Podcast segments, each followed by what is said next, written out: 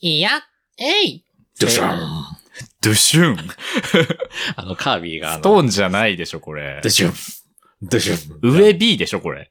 あいや、え B いでしょ。で、ワン、ワン、ワン、ワン、ドシュンドゥンまあ、そういうことか。そうそうすごい。あんまのり上手じゃないプレイヤーのカービィ。そうそう、スマブラ64で、 めちゃめちゃ嫌なやつ。いや、えいいや、えいドゥンドゥンドゥンドゥンドゥンもうそれやめてって言ってんじゃんなるやつね。きっちり友達いなくなるやつよ。そう。始まってんのそう 始まってる。どっからいや、えいのところからもう始まって る。 全部切るからな。 お便りが来ておりはいます。。ありがとうございます。ハッピーハピハピ。えー東京都在住31歳ゲイ、ひがっこちゃんネーム、世界名作劇場さんからのお便りであすり。がとうございます。エビシバさん、ハスキさん、こんにちは。こん世にちは界名作劇場を知っていますか ?65 回のボカロ回を聞いて、高校生の頃の自分からさらに遡って、5歳の自分がハマっていた曲を思い出して懐かしくなってしまったので語らせてください。はい世界名作劇場といえば、フランダースの犬、名犬ラッシー、ラスカルなど、私の幼少期にやっていたアニメです。母親が好きで VHS に録画していたため、私も一緒になって見ていました。その中でも、ロミオの青い空はオープニングの映像、主題歌のこれまでとは違うテイストに衝撃を受けて、食い入るように見てしまいました。うんこれが私の好きなアニソン第1号だったんだと思います。そして、感動的な物語にもかかわらず、最終話の主人公の大人になった姿、かっこ、たったの1分間の映像にキュンとしてしまった。うんこれが私のアニメ推しキャラ第1号ゲイへの目覚めだったんだと思います。あら。ということで、お二人が見たことのある世界名作劇場、または初めてキュンとした男キャラ、または初めて好きになったアニソンなどあれば聞いてみたいです。はい。すべてなければ次のお便りに行ってください。これからも楽しみにしています。ありがとうございました。とのことです。はい、ありがとうございます。ということでね、今回はこのお便りにうん。お答えしていきたいと思います。ということで、今夜もお付き合いください。日が子0時50分。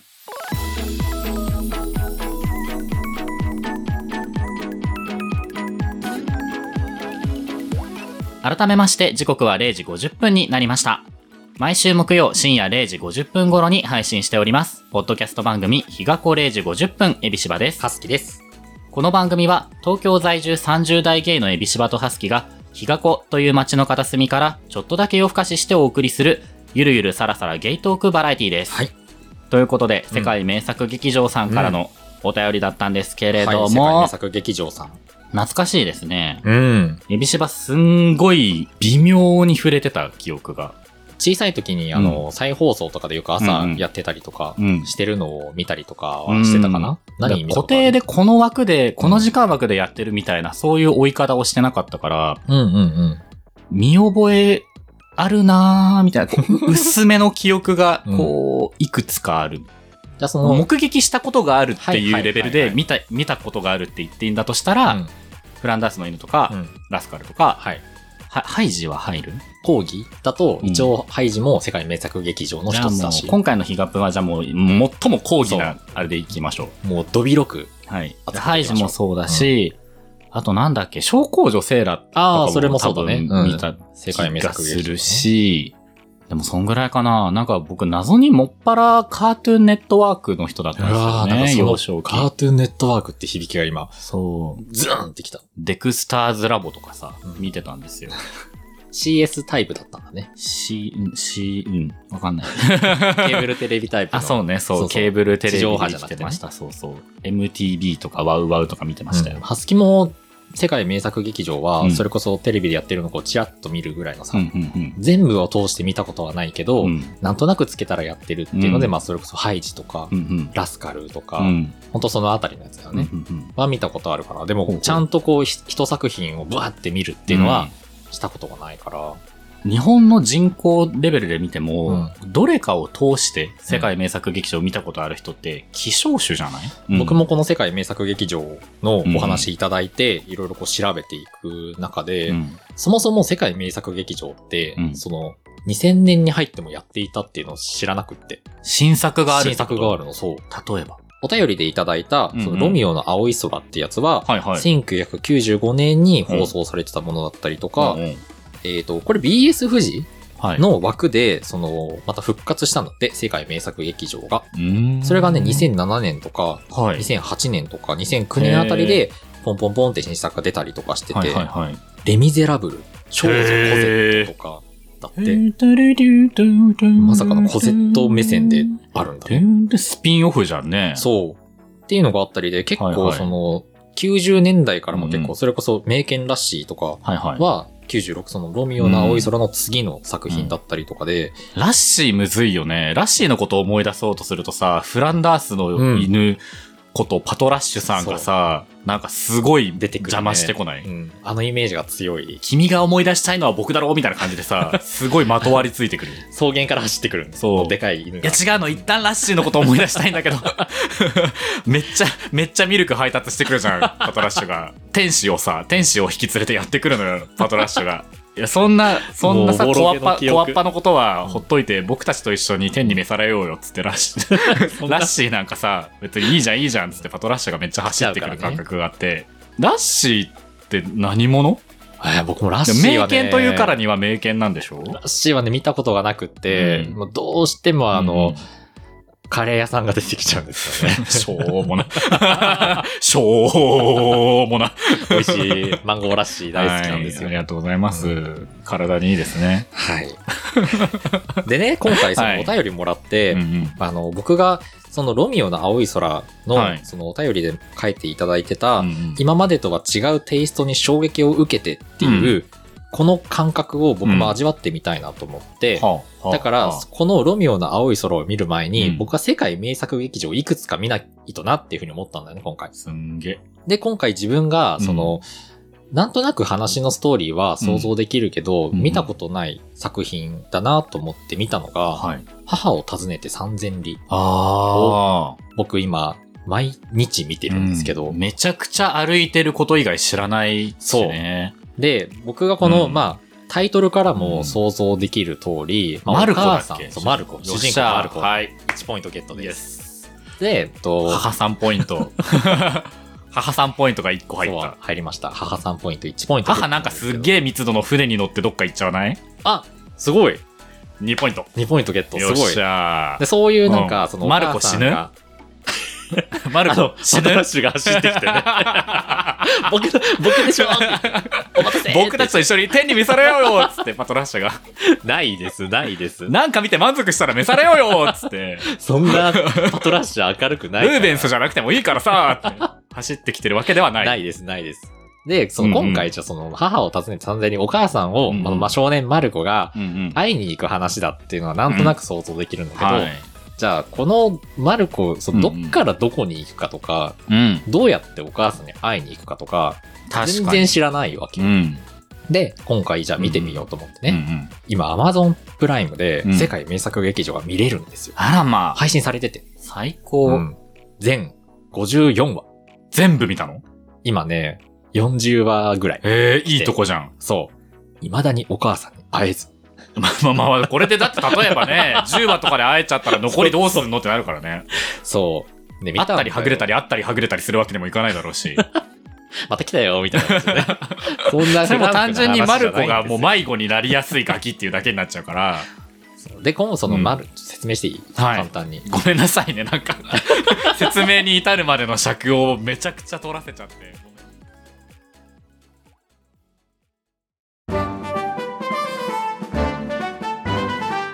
ギガプンランド開演だようわえっと、マルコはうんうん、その、イタリア出身で、イタリアのお話なんですよ、これ。マルコっぽい名前。そう。イタリア、ジェノバで暮らしてる家族うんはいはいのおはい話で、うん。で、まあ、あの、お母さんがね、うんうんその、出稼ぎで、アルゼンチンに行くんですよ。へえ、イタリアトゥアルゼンチンに出稼ぎ。そへう。え。で、その距離が、まあ、だいたい1万2000キロぐらい。はいはいはいはい。で、当、これの時代背景が、うんえっ、と、19世紀ぐらいなのかな、はいはい。だからまだで電気とかもない時代で、石炭でみんな暮らしてるみたいなうんうん。時代なんだよ。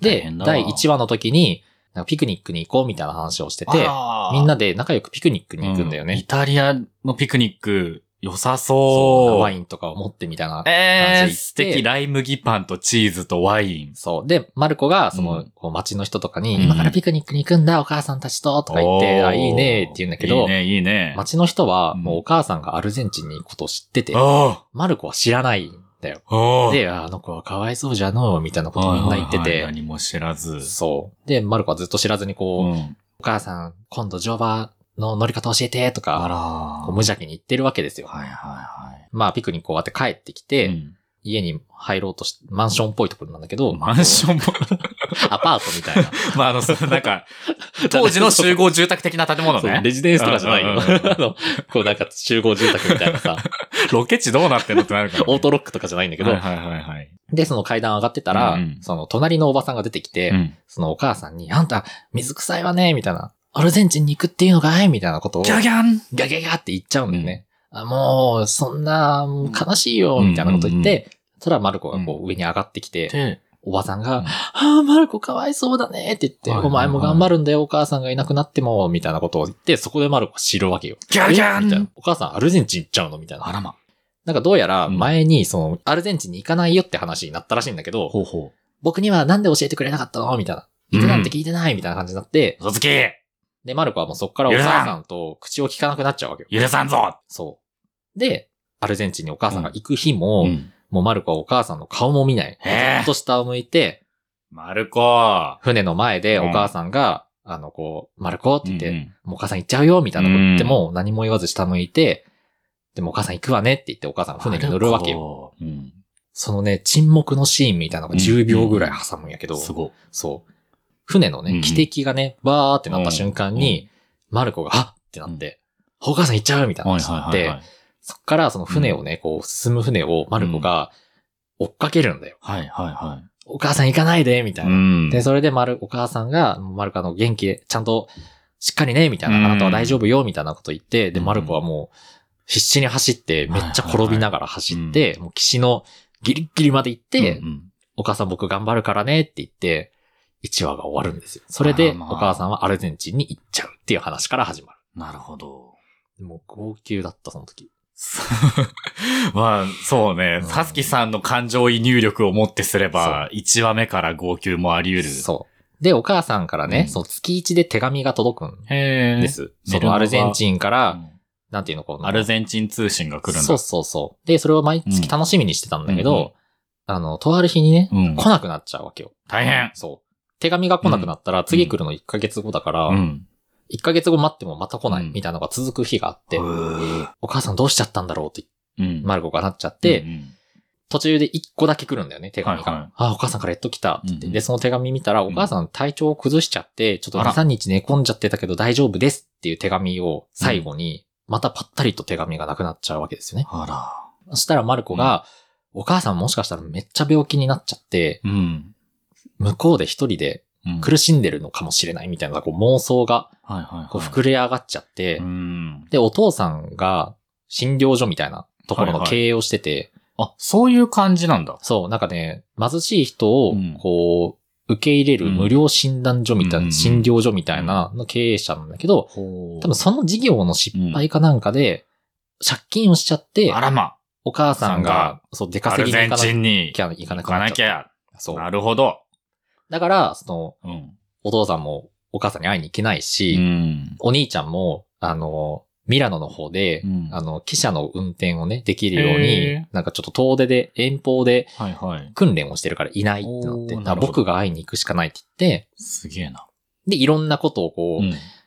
いろんなことがあって、うん結局船にマルコが乗り込めて、うんうんいろんなことがあって、アルゼンチンに無事に着くんだよね。はいはい。めちゃめちゃ今、はしょったんだけどそうだ。ね、今、アルゼンチンに着いた時点で多分なんか何十何話かとかだよね、きそっうと。。あのね、船の話で10話ぐらいあるんだけうど、んいやーすごいわ本当にいろいろあるわけよ。うんうんうん19世紀の時の船旅って大変なんだなっていうぐらい、うん涙涙の10話ぐらいがあっはいはいて、はいまあ無事にアルゼンチン着くんだけど、うん。で、僕が一番ね、うん、一番もう苦しい、もう、うわーってなったはい。うん話があって、おうおうもうハねスキさん、すごいよな、この鑑賞体験に対する、なんかひたむきさが。 違うのはこのね、本当に13歳ぐらいなんだけど、うん、マルコが、13歳に与える試練がうん、うん。あまりにも過酷すぎて、はい。もうやめてくれ、みたいな気分に毎回なってしまうんです。そんそんなになんだ。うんで、その中で僕が一番もう、こう、うわーってなったのが、うんエピソード23の23。もう一人のお母さんっていう話なんですけど、ほこれがね、もう、う。うん。つらー、何これ、この、この物語考えたの誰みたいな。ちょっとその人を恨むぐらい辛い話があってね。ほうほうほうでこれがは、ネタバレですかあ、もう、あの、ちょっと、この時代の作品にネタバレも何も感はあります けだど。から、あの、ちょっとね、だいぶうん50何話ぐらいあるから、うんちょっと気になるなって人はいはは、いこのエピソード23をぜひちょっと見て、あの、ちょっとこうんう、かいつまんで見るのも全然ありだと思うかはいはいはいなら、るほど。ちょっとだいぶネタバレの話になるんだけど、はい。これがね、そのブエン、うんあの、アルゼンチンのブエノスアイレスに、まあ、無事にマルコがついて、おーで、お母さんはそこにいなかったんだよね。で、お母さんのことを知ってる人、この人を訪ねたらいいよっていう人も引っ越しちゃっててあ、らま。どこにお母さんがいるかわかんなくなっちゃった、みたいな。で済、んだ。そう。で、いろいろこう話を聞いてると、ん。ブエノスアイレスにある移民局っていうところがあって、ほうほう。移民の人をこうなんか受け付けるへー局みたいなところに行ったらはいおはいはい母さんの情報わかるんじゃないっていうふうにね、おー聞きつけ優、しそいこに行くんですよね。うん。で、訪ねたら、移民局がもう閉まってたんだけど、うんうんそのちょうど扉から出てきたおじさんに、うん。そのお母さんの、お母さんアンナ・ロッシって言うんだけど、うんうんアンナ・ロッシっていう人を知りませんかって聞いたら、うんあ、なんかアンナって人、最近なんか聞き覚えがあるな、みはいはいたいな。はい。めちゃくちゃいそうな名前だけどね。そう、なんか2、3ヶ月ぐらい前に、なんか行き倒れになっちゃって、病院に連れてかれた人でアンナって人がいたような気がするけど、うーん、みたいな。はいはいはい。でももう、マルコ的には、うんその、まあ、情報が1個入ったから、ん。まあ、病院に行くわけですよね。うんうんそこで、その修道院さんみたいな人うん。に、うんうん確かにその人アンナって名前しかわかんないけど、うんもしかしたらあなたのお母さんかもねって言ってね、はいはいはい。そのもう病室に連れてかれるわけよ。うん。で、ガチャって開けて、うん。こう近くに行ったらう、ん。まあお母さんではなかった。はいはいだよはい。ねマルコが、ああ、お母さんじゃないって思った瞬間に、うん。その重篤のお母さんがちょっと意識をはって取り戻して、はいははあ、みたいな、会いに来てくれたのねって言って、い。うん。そのお母さんは、マルコのことを別うにんその自分の息子と勘違いして、うんもう結構意識が朦朧としちゃってるから、はいはいはい会いに来てくれてありがとう、みたいな。うんお母さんのこと許してねって言うんだけど、うんうんで、その時にね、うんマルコが自分のお母さんと照らし合わせちゃって、はいはいは自分のお母さんじゃないのに、うんそっから、お母さん死んじゃ嫌だって言ってい。、うん。お母さんの息子を演じる。へえ。ですよ。憑依してんじゃん。う。そう。めちゃめちゃバーって泣いて、へで、そしたらその、その重篤のお母さんがー、うん。ちょっとこう落ち着くんだよね。はいはいはい。で、あ、奇跡だわーって言って、うん修道院さんも言うんだけけうど、んで、そこからもう、マルコはずっと、その人のそばから離れずにね、ほう夜中もずっとその人のそばにいて。でも、うんうん。その修道院さんに、いや、この子、実は、この子のお母さんではありませんっていうふうに言って、うんええー、みたいな感じになるわけ。病院的に。はいはいはい。な ええー、みたいな。はいはでもなんか僕もなんかどうしてああなっちゃったのかわかんないってい言はっい。て。ん。で、結局、その、ま、未明ぐらいに、ま、その人は息を引き取っちゃうんです。そのままへえ。で、次の朝にね、そのお花とか添えたりとかっていうのをね、こうやるんだけど、なんかその、もしかしたらこう、マルコ的にはさ、うんこう、お母さん死んじゃってるかもしれないみたいな感じでね、うん船の、うんそう移民船の船の中とかで、うん。夢とかも見るぐらいはいはい。追い込まれてる状態で、うん。やっとブエノスアイレスに着いたのに、うん。もしかしたら死んじゃうかもみたいな体験をすまずしちゃうんだよね。そうこだね、確かに。重なるでしょうでね。そう。もうそれがね、もう残酷だなってういう。ん。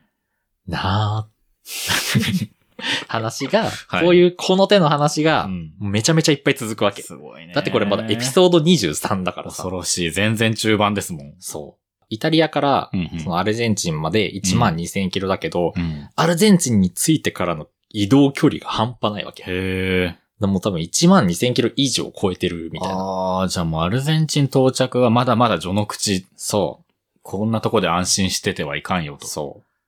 だからまだこう、でもまだ僕はこの作品をね、ん。全部見見れてないから、うん。早くね、お母さんに会いたくて仕方ないんですよ、そうだよ僕は。うんね。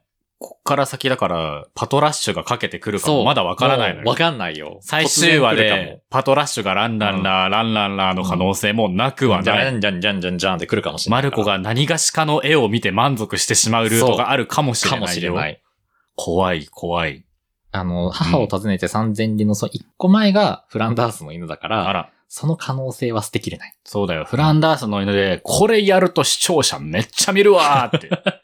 まんまとうね。ん。だからちょっとどうなる制か。作人がね、一発ちょっとマルコを満足させとくか。うんいや、可能性はゼロではない。無事にあ会えるといいんだけど。そうね。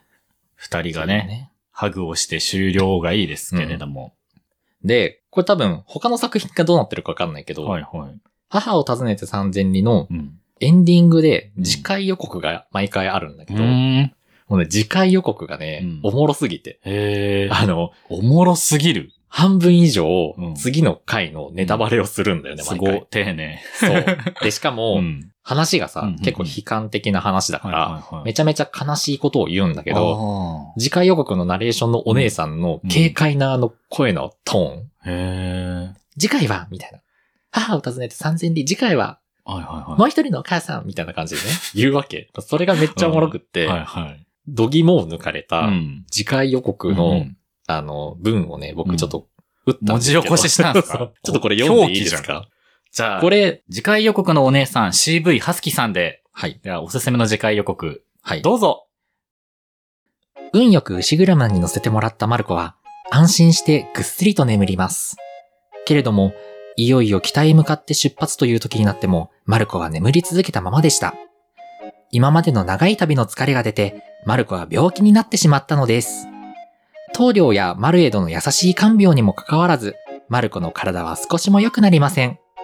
そんな時、アメドーは退屈しきっていた男たちに、無知でもてあそばれていたのでした。次回、母を訪ねて三千里、牛車の旅、お楽しみにね。全お楽しみにはできないですよ。あとなんかちょっと僕、あの、登場人物とか言葉を分かってないところがあると思いますけど、なんかうん後半誰か SM してませんでしたそっか、ちょっと後半誰かちょっと。と SM プレイに興じてませんでしたか なんか、マルコは、マルコの傍ら、一方その頃みたいな、 上野の確かに SM クラブではみたいな感じになってましたよね。確かにこれ、しあうの、ん事情知らないとめっちゃ SM だね。マルコはアルゼンチンで牛車で、あの、そう病気になり、で、なんとかっていう人は上野の SM クラブで、自無知で分のそアフターファイブを楽しんでいましたっていう話うだからこれ、アメデオっていうね。 アメデオアメデオってアいメう、デオっていう、マルコの、上野勤務のリーマンが。いいの別に。いやでも確かにそ全うか然言っていいとあ思のう。だってア、メデオの、そうだよだって、仕事をちゃんとしてれば僕はもう言うことなんか全然ねなんもないですよ、本 当アメデオは退屈しきっていた男たちに無知でもてあそばれていた。 確かにこやれは、上野、上野だわ。だー。アメデオは楽しんでるうんね。楽しんでます。いいじゃアメデオん。は別ちなみにだって、マルコが病気になってようが、アメデオ関が係、ないもんね。自分のね、アフターファイうんうブんどう過ごそうがそう別そうそうそうにね、全酒を然煽ろうが、家でゲームしようが、無知に打たれようがですよ。次回予告のお姉さんだってうんそこはもうね、別に何も言うことないですよ。お楽しみにねですよ。はい。もう、うん。それぞれが楽しんでいれば。アメデアの説明してくださ い諦めないで。いやアメデオは、僕の SM クラブに飲み込まれないで。飲み込まれた、完全に今。えっと、うん。アメデオはその、マルコが飼ってる、ちっちゃい、小猿猿猿クールモンキふわふわの白いー。は猿。い。クールモンキーアメデオ。クールモンキーアメデオちゃん。はい。レが、ベル29。無知で、うんもてあそばれてるんですよね。あらまあ ブシなンんブシンちゅうハレンチな。そう。でしかもすごい無知で撃たれてるんだよ。すごい無知。めちゃくそ長うい、ん。ブワンみたいな。いや良くないどっから良く出ないてきたみたいな無知を、うん。その退屈してる男たちが、見てろよって言って、うんペンペンペンペンペンペンペンやってるの。すごい、あ、何の無知なんだろう。最低ダメですよ。最低です。あのーこれを聞いてる退屈な男たち、うん猿をもてあそんじゃダメだダよ。メです。人間にはいいわかかもってしれる。ないけど。。 人間にやるとしても、あの、その同意のガねガチのやつは、上でそううんあの、本当に、ダメで本すよ。当に皮膚がちぎれたりするので、あの、もうちょっとね、音だけ出るような、あの、なんか、あの、棒の先っちょになんか、あの、ビラビラが、束束になってるような、あうの、ん音だけ派手なやつとかで、あの、教じるのがよろしいんじゃないかなとあ思いの、ます。ちゃんとあの、力が分散するやつだよね。そうそうそうそう叩き方とかもそれが直でバーンって叩くよりそうこ、そうそうう。払うのがいいっていう、。そうですすよ。うんやっぱりこう、力がこう乗っちゃわないように、そうそうそうの逃がして逃がしてですから、ね。大事ですよね。縛ったりするのも、こう、縛り方ミスったりすると、なんか血流が止まって痺れが残ったりとかするらしいですから。あー危ないですね。ちゃんとね、皆さん、こう、知識をつけて、そそういう特殊なプレイに興じるといいんじゃないかなと、う。僕そうでは、すね。ね、母を訪ねて3000里から、そういうことを学びました。あの、知識を得て、はい。ちゃんと、あの、同意を得て、そうですね。無理をせず、うん。楽しんでいきましょう。あなたの母を訪ねて3000里の話、これでよかったの 僕はなんか見てないから、なんかもうマジでどこに着地してもいい、着地してもいいんだけど、うん。ハスキさんは、うんいいのかいだって、あんたの人あ生、これでいいのかい今のとこだって、うんあの、まだ、あの、無知で打たれてるとこで止まってるからさ。あうんじゃあ、アメデオの、うん。その、アフターファイブまだ見てないあ、見た。見たの見た。見て、うん。どうだったえ、もう、た、あの、シンプルにかわいそうだったよ。うーん。よくないね。良くないですね同意がないとこうなっちゃうんだ。そうそうそうそうんやっぱそう、アメデオもいいよって言ってたそうだら、よね。いいかもし れないけど、私が、やめてと言っても続けてください。うん。ミッキーマウスマーチを歌ったらやめてください。っていう、そうそうそうそう。お約束をね、しておいた方が。ちゃんとやっとれた声ですねうんアメデオ多分、だからミッキーマウスマーチ歌わなかったんだろうね。うんんやっぱ猿だからね。ドラえもんっていうパターンもあるらしいですね。なのストップの合図。ドラえもん。そういうなんかやめてとうか、んうん。うんうんうん。ダメとか無理とかだと、区別の判断がつかないので、そういう、あの、基本的にその流れでは発生しないであろう単語とかを合図にすることがあるらしいですよ。もう本当無理、本当無理、本当無理とかじゃなくて、ドラえもんって言ったら、 一旦無知が止まるわけですよね。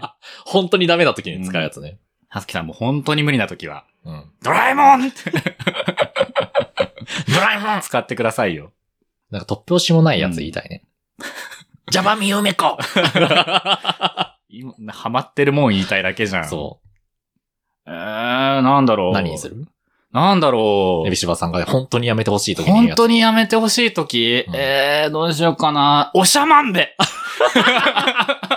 それやめてくれる かなおしゃまんべそれなんかもっと欲しい。嘘どうしよおう。しゃまんべは。えー。でもなんかそういうこう、この音出てこないでしょみたいな音を出せばいいわけでしょ、うんうんえー、どうしようどうしよおしゃまんべは出てきそうだも んねう。。出てくるか ねあんた普段どういうプレイしてんのえー、どうしようかな。デイリーモーションとか。デイリーモーションデイリーモーション。ちょっとモーションとか入るとちょっとそうだねま、ちょっと。ちょっと欲しがりさんになっちゃってるからうーん。難しいよね。うんいぶりがっことか。 やめてくれるかも。それはちょっとやめてくれるかパも。シンパシン、ここがいいんだろう。あん、あ、いぶりがっこっつったらやめるかな。 やめてくれるかやめてくれるかなも。止め、手が止ま、あの、無知のと止まるよ。まあ、あの、あ声の圧でいける。イベリアックなんだね。やめてくれるはずだよ。しょうがない子だね、つって。いぶりがっこは3本までだよ。つって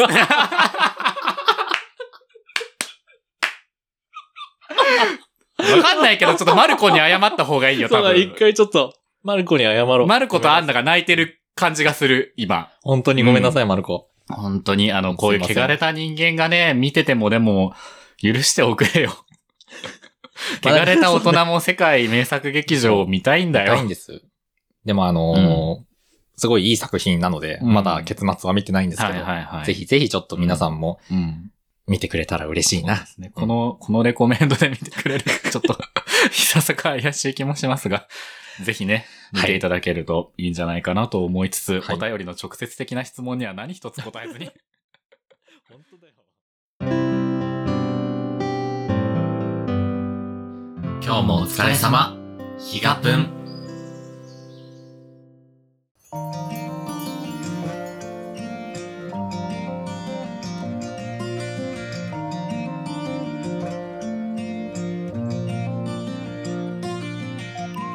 じゃあちょっとあの、あの、アニメキャラで一番最初に好きになった記憶があるキャラだけちょっとおお答えして、はい。最後ちょっと男の話だけしてエンディそングうだいねきましょうよ。はい。うん。僕ね、うん食パンマンだった。 記憶に残ってる中え うんうで、んいっちゃん最初に好きになった男キャラ、食パンマンだった。えー、それは何あの、ちょっとあの、高青年さとか、どこに惹かれ たのだと思う。えあのね、うあの、唯一明確に車を持ってる描写があったから。やだ ね。幼少期からもうそこ見てたんだ。こいつだけパトロール車でしてるわ。楽だわってだ言かっら食パンマンさんのぬいぐるみとかね、買ってもらってた記憶がある。ああの、僕は昔からそうなんですけど、あのセンターってあんまりピンとこない。ああ、なんか、エビシバさんそところのがあり手のイメージはありますね。そう。で、アンパンマンはセンターなので、うんなし。なし。カレーパンマンはなんか口からカレー出してちょっとなんかなってまあ、思う衛から生な的にしな。しですねで。その他の人々は僕アンパンマンもそんなに真面目に履修してなかったので、うんちょっと知らない人が多い。なんか天丼マンとかうん、天天丼丼以外のこと何も知ら ない。天丼マンさんのこと私何も知らない以上はうん、好きとか軽率に言えないって思って。彼のアイデンティティだからね、あれはそ。あの歌は。食パンマンさんは少なくとも、あの車に乗っていて、うんあとドキンちゃんにモテるってことはあああ、またモテ筋らしいそうだね。と食パンはうまいっていうところでやっぱオスなら食パンマンかなっていう判断をね多分当時345歳ぐらいですかね、お呼びしばしてたっぽいうん。すごいな、食パン。ないよりあるがいい,、ね、いいじゃん、まあ確かにね車はね車はね同じ食パンマンさんでも車持ってませんと持ってますだったらああ、持ってるみんな持ってますをさ選ぶ。ぶでしょ、うんそういうことよ 今話してるのはそういうことあのーやっぱ車はね、二人っきりになれる空間ですからね。そうなんだ。うん えいや別に僕はあの車かっこいいなぐらいでしか。あ本当のだー食パン型の車。ねうえ。ん。配達もできるし、軽トラみたいなねパトロールもできるし、うまあ、はすきさんの場合は、まあ、二人っきりになれて、うん。なんか、いい、なんか、なんか、なんか、やりますねなんかなん かやります ね助手席とかでさ、さ、やっぱやりたいじゃん。あの、何をなんていうの何を食べさせたりとか、食べさせたりとか 何をご飯を。ご飯、ご飯って呼んでんのえかずきさん、何がしかのことをご飯って呼ん でるあ、だだって何がしかをご飯っていう言葉で伏 せてる本当もしかにして本当のご飯。あの、ほん本おやつとかさご本当に本当のご飯って呼んでんあののポッキーとかだよ。ポッキーこの文 脈で。あんた、言うにこと書いて、この流れでポッキートッポとかそういうその手のさ、結局棒状じゃね えか。そういうやつを、こう、運転してる人にこう食べるって言って、で、食べさせたい。ゾボッつって。うんじゃ ねえわ。あすきさんが好きになったキャラの話しなよ。えっと、僕は、GTO の鬼塚おーが、意外なとこ行きますえっね。と、あれってなんかさ、7時半ぐらいにやってたのかな,、えー時間帯夜やってたんだよわかんなね。い夜アニメをやってて、はいはい。オープニングうん。がちょっとエロいんですよね。へなんかね、白黒うで、んその鬼塚うが、んまあなんかちょっとこう、悪っぽい感じで、うんうん。いろんなことをしてるんですよ。丸っぽい感じでいろんなことを。なんか僕のおぼろげな記憶なんだけど、うんうんうんなんかこう、壁に絵をか、スプレーで絵あー描くとあ、か、はい。女性にまみれてるとか、ああ、なんか、そうね、おぼろげにある気がする。その時のオープニングだったか覚えてないんだけど、ん。あのね、上半身裸で、うんうん。自分のお腹うんにペンキで的を描いて、あら。鏡に向かって銃で撃つんだよね。へえ。あの描写が、なんか痛くエロく見えて、へー当時の。自分に。はいはめちゃめちゃす好きってなってた。いはい。なんか、エビシバもエビシバでしたけど、ハスキーもハスキーですね、これ。なんていうんだろうな、うんそう自分の感覚にはないんエロさの出し方はをいこの人はしてるんだと、うん。うん。小学校2、3年、4年ぐらいの時に、あらあまあーってなって、あ。うんうん多分その時はもう完全に男性のことが好きだったから、うん。芽生えも芽生えてたわけね。そう、が好きになった人かな。へー意外なとこ行きましたね。 ああいう手の人が好きなんですよ、多分。ハスキさん、そう。なるほど。ヌーベイとかね。あー、なるほど。あの手の、あの手の感じの人表現が好き難でしすいねな。。表現難しいそうな。難しいんですよあのーあの手のタイプの人が好きなんですよね。絶妙に社会と折り合いついてない感じの人。うんうんうんうん。そう。しかも教員なんだ。そう、確かにどっちも今日いいんだね。じゃあそんなね、えー食パンマンと、えー鬼塚でお送りしてきたはい100分ですけれども、というわけで、日がこれ時50分では皆様からのお便りをお待ちしております。はい。二人に聞きたいこと、相談、感想など、どしどしお寄せください。はい。 Twitter、Instagram もやっています。ユーザー名はどちらもアルファベットでヒガプン。ハッシュタグ、ひらがなでヒガプンをつけて感想ツイートもお待ちしております。はい。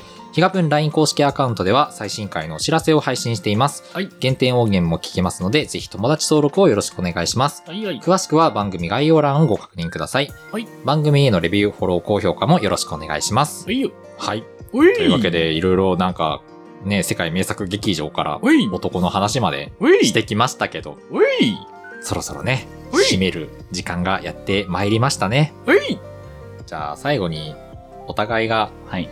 初めてあたりに好きに なったちょっとぼかしてくれた。アニメのはい。曲をはい発表して終わろうかなと思います。はい。というわけで、えーそろそろ寝る時間ですね。ですね。ここまでのお相手は、一番最初に好きになったアニメアニソンは、ジャングルはいつも春のちぐうの、ラブトロピカーナなハスキと、わお。一番最初に好きになったアニソンは思い出せません。エビシバでした。おやおやすすみみななささいい。思い出あせーって、もう本当に記憶ないね。びっくりしちゃう。まあね、記憶がない